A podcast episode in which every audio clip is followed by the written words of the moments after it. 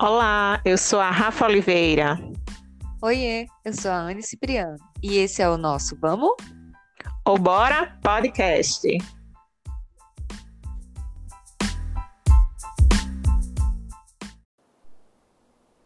Aurino, Dábada, Etílio, Gladson, Whindersson, Anne com dois N's, Rafaela com dois L's. E aí, seu nome tem alguma história? Me conta, vai.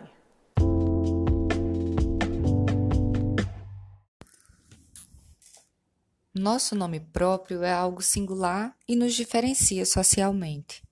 Para Lacan, um psicanalista francês, o nosso nome tem uma função e se torna por si só um significante de nós, que possibilita a cada um de nós falar de sua relação com o outro e com o mundo pois o nome próprio carrega uma marca afetiva e, podemos dizer assim, um conjunto de projeções que nem são nossos, que são de quem nos nomeia. E geralmente nós aprendemos a escrever o nosso nome no processo de alfabetização. E esse é um passo importante, pois nós aprendemos por meio desse sistema escrito como representar algo que, de algum modo, nos representa como sujeito no mundo. Então, tem esse nome dois N's, dois L's, Y para todos os lados, três nomes próprios ou apenas um, ele deve ser escrito e pronunciado corretamente. E aí, Rafa, o que, que você acha disso?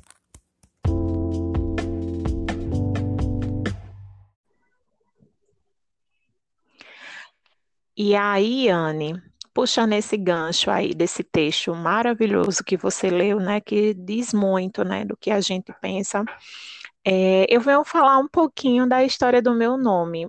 É, meu nome é uma história simples.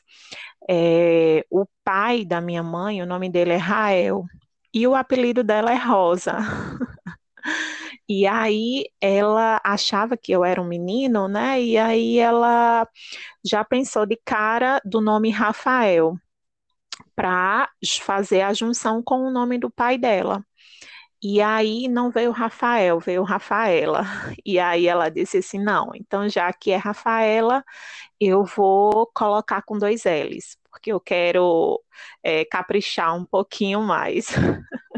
assim, não tem muita história, mas é basicamente isso, tá? Mas e seu nome? Me conta aí um pouquinho, se seu nome tem alguma história. Diz aí. Então, Rafa, é, meu nome tem sim uma história. Não é das melhores, mas é a história do meu nome. É, manhã viu em um supermercado um desodorante chamado N-Fresh. É, foi a inspiração, digamos assim. A inspiração para que meu nome, que nem é pequeno, é Anne Emanuele, e eu acho que ela guarda aí no nome a sonoridade do desodorante. Não é uma das melhores, mas já ressignifiquei a história do meu nome. E tem dois N's. Emanuele, dois L's. Nossa, Anne com dois N's e Emanuele com dois L's. Perfeito, super especial. Muito.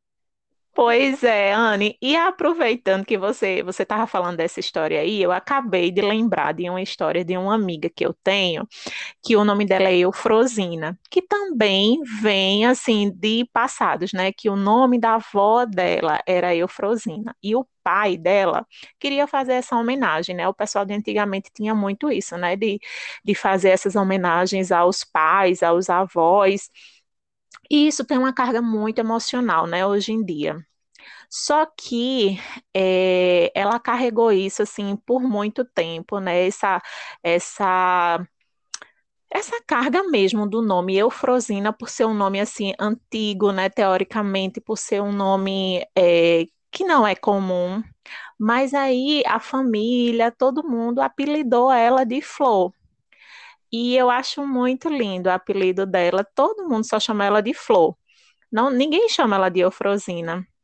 E aí, para você ver, né, como é as coisas, às vezes a gente é, tem uma, uma certa resistência com o nosso nome, mas aí depois a gente vem com um apelido lindinho que as pessoas têm o maior carinho e hoje ela leva de boa, assim, nem, nem se importa mais.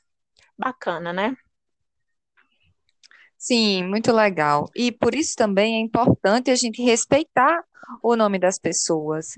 A gente não sabe qual a história por trás desse nome, qual o significado desse nome. Então, é sempre importante pensar como se escreve esse nome, ou como se a gente não compreender, porque isso seria uma manifestação de respeito, não só à pessoa e ao nome dela, mas a toda a história que está por trás. É verdade, é verdade. Eu, eu sempre, quando eu, eu trabalho com o público também, e às vezes quando vem um nome que não é comum, eu sempre peço para que a pessoa realmente é, faça a pronúncia da forma certa para que eu consiga, né, é, atendê-la e chamá-la da forma correta, porque algumas pessoas ainda se incomodam, né, e isso é totalmente entendível, normal demais.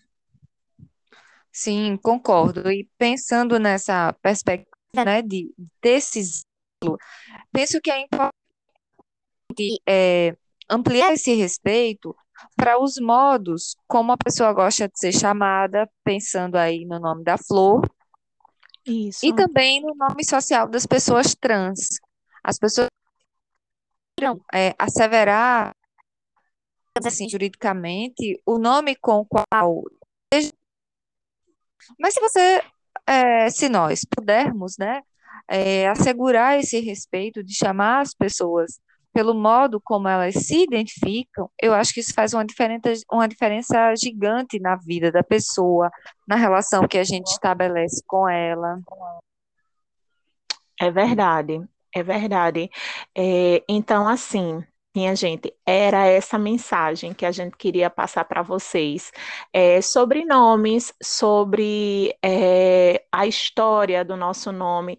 Depois vocês parem, analisem, perguntem aos familiares de vocês qual a história do nome de vocês, é, entendam, respeitem, aceitem, porque às vezes é, a gente culpa os nossos pais, ai, mas eu não queria ter esse nome, minha mãe me colocou esse nome, mas pergunta para ela direitinho o porquê desse nome, da história. E tem orgulho disso, tem orgulho da sua história, tá? Porque é muito fácil a gente pré-julgar, mas a gente não sabe, né, a origem. Então vamos, vamos entender, vamos levar, vamos aceitar e vamos respeitar, tá bom? É isso aí. Partiu respeitar o nome próprio? Simbora, partiu!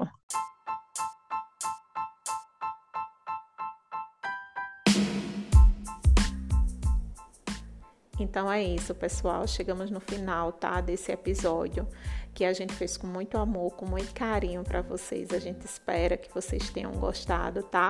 Se você gostou, compartilha esse conteúdo, indica para outras pessoas para que a gente consiga alcançar mais pessoas, tá? Também não deixa de nos seguir lá no arroba Vamos Bora Podcast, lá no nosso Instagram.